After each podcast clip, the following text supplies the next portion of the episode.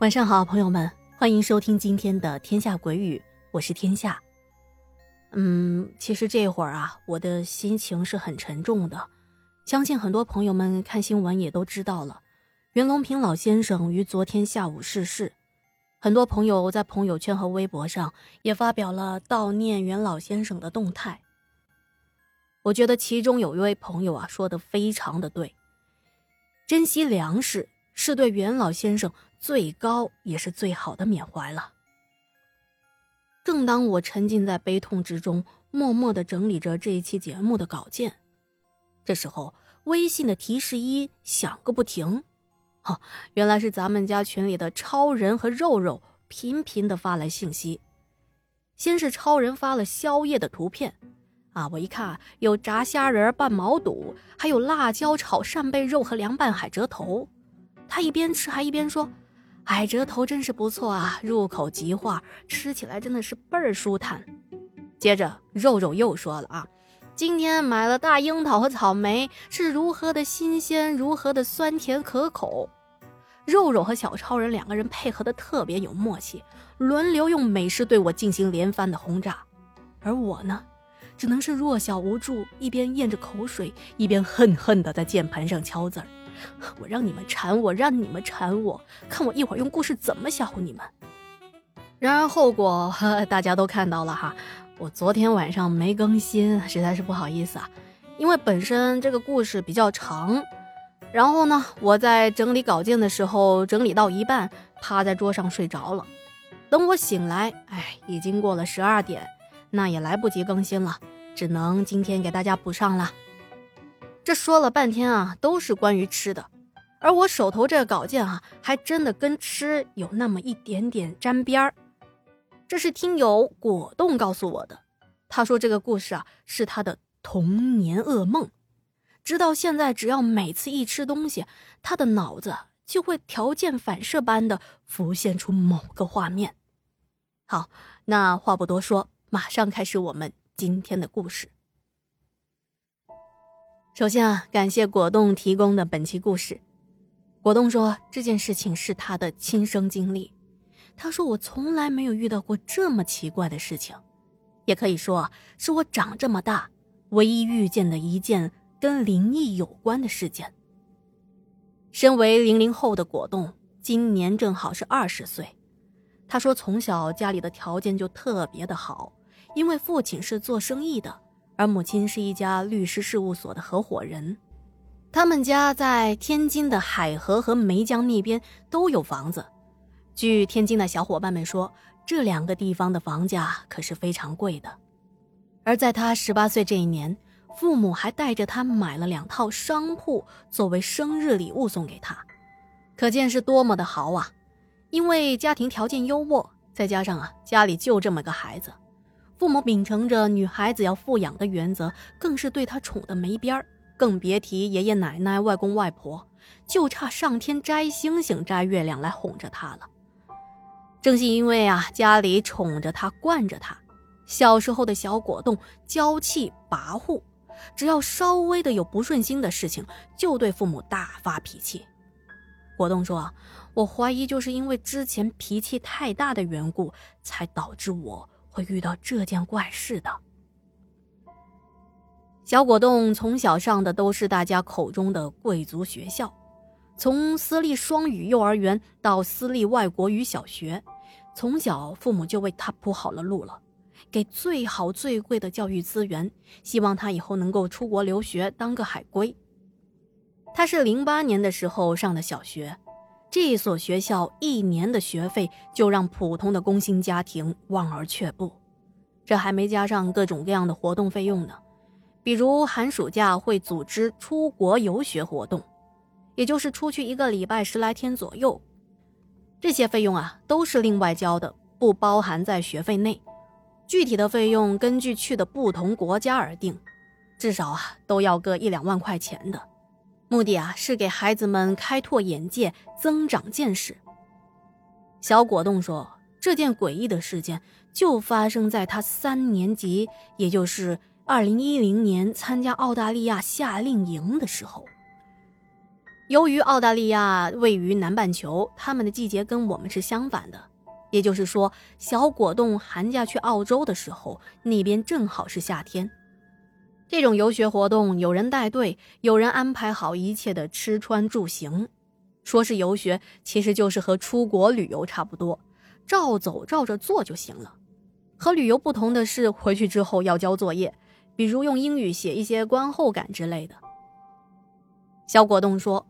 在夏令营的前几天，一切都非常的顺利，我玩的也是很开心。距离返程的最后一站，按照计划呢，我们要去到墨尔本的皇家植物园。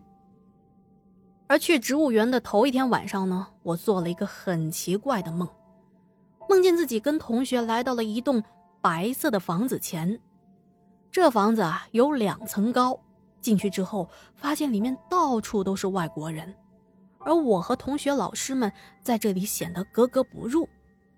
那些外国女人穿的是束腰的大蓬蓬裙，看起来啊像一个个真人版的洋娃娃；而男人们戴着黑色的高筒帽，穿的是白色的束腿裤，都是很复古的服饰。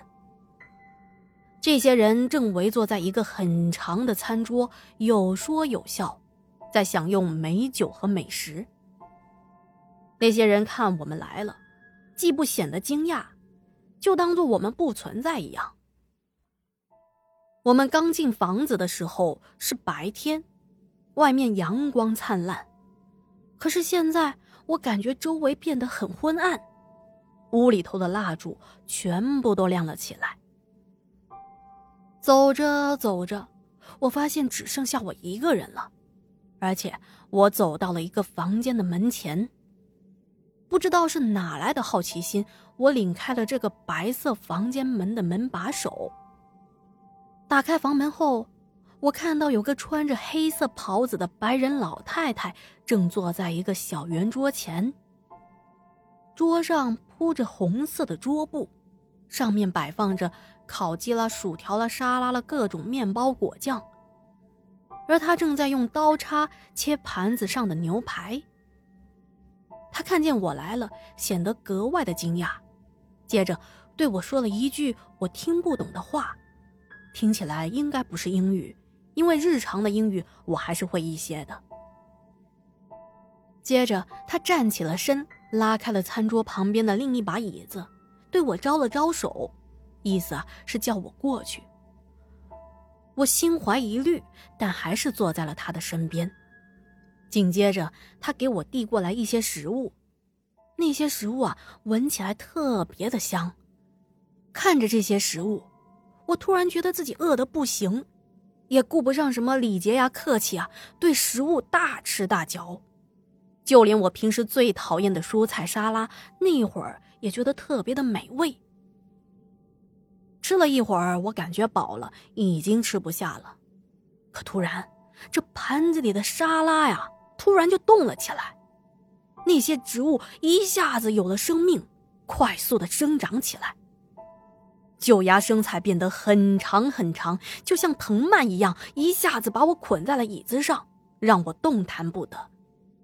接着，冰草变得像蛇一样，往我的嘴巴和鼻子里钻。我难受的要命，觉得自己就快要窒息了，就像我后来做胃镜那样难受，想吐吧又吐不出来。低头一看，肚子像气球一样快速的膨胀了起来。我慌张的看向那个老婆婆，想向她求救，可房间里空空荡荡，哪里还有什么老婆婆呀？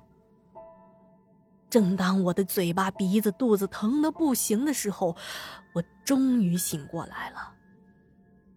醒来后觉得肚子依旧很疼，赶紧跑向了卫生间。这幸好啊，只是一个梦。回到床上，我就继续睡觉了。接下来也没再做什么梦了。第二天，在老师的带领下，我们来到了这个世界上设计的最好的植物园之一。墨尔本皇家植物园。这里不仅种植了澳大利亚本土特色的植物，还收集了全世界大量罕见的植物。一来到这里，大家都被这些奇花异草给吸引住了。有长着紫色花朵的扁扁的仙人掌，还有比人还要高的类似芦苇的植物，我不知道叫什么名字啊。总之，大家都很兴奋。而老师呢，也是一边的跟我们介绍这些植物，一边就往前走。走着走着，我们来到了一个巨大的人工湖面前。平静的湖面上，有几只优雅的黑天鹅正在梳理羽毛。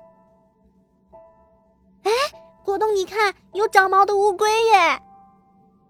我的同学小青兴高采烈的对我喊道，而我却不想搭理他，心想：哼，你这个虚伪的人。而小青呢，也不在意，继续和其他的同学讨论绿毛龟。老师介绍说。绿毛龟是因为鸡之藻长在了龟壳上，是水生植物和动物的巧妙融合一体的生物。其实这种乌龟啊，在中国也是有的，被称之为神龟，只是我们从来没见过，所以就大惊小怪罢了。